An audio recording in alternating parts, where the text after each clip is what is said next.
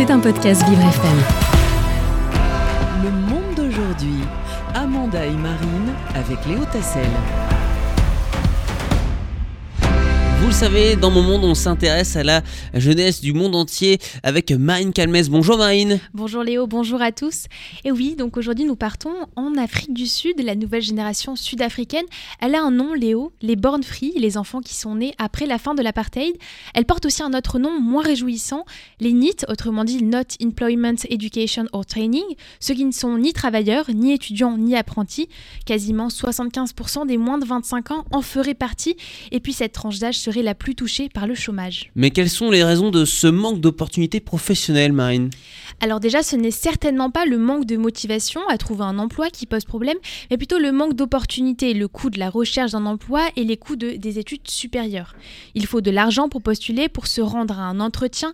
Après, tu n'as toujours pas de travail et tu n'as même plus de quoi manger, confie un jeune Sud-Africain au journal Libération. Et puis la nouvelle génération souffre de l'état désastreux de l'économie sud-africaine et la pandémie de Covid-19 n'a rien arrangé.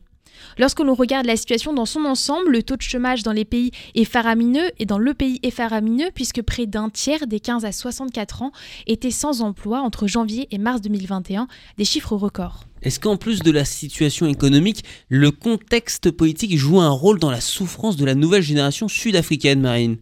Oui, bien sûr, s'additionne au, problème économique, la corruption incessante des politiques et des grosses fortunes du pays, et puis surtout un manque de représentation de la jeunesse dans le gouvernement. L'Afrique est le continent qui possède le plus, le plus grand écart entre l'âge moyen des présidents et celui de la population.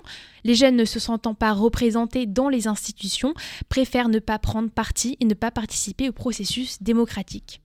Pour Jamal Tsotetsi de Project Youth South Africa, les partis politiques utilisent les jeunes comme outils pour faire campagne car ils savent que les chiffres démographiques sont de leur côté, mais ensuite au moment de la prise de décision, aucun jeune n'a de rôle important. Mais alors comment les jeunes réagissent à ces situations, à cette situation Eh bien lors d'un sommet France-Afrique à Johannesburg, des jeunes ont eu l'opportunité de s'exprimer et dire ce qu'ils reprochaient aux différents gouvernements et aux démocraties africaines.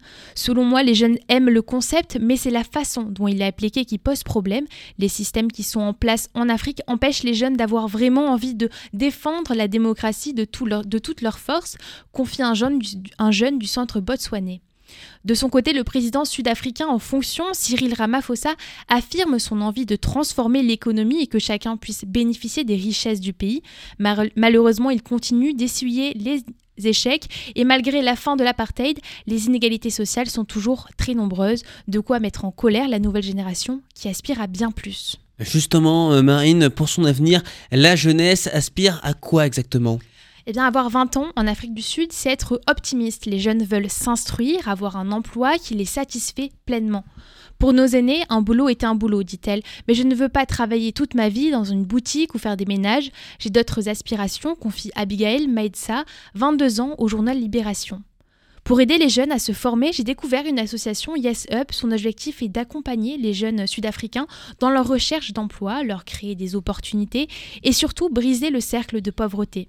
Il propose des formations diverses à 250 jeunes. Devenir barista, découvrir le codage informatique ou la poterie leur devient possible. Un endroit où les jeunes peuvent acquérir gratuitement des compétences pour devenir des professionnels qualifiés, décrit son directeur Bongani NQB.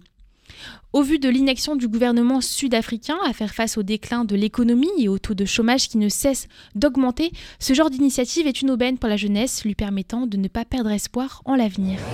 C'était un podcast Vivre FM. Si vous avez apprécié ce programme, n'hésitez pas à vous abonner.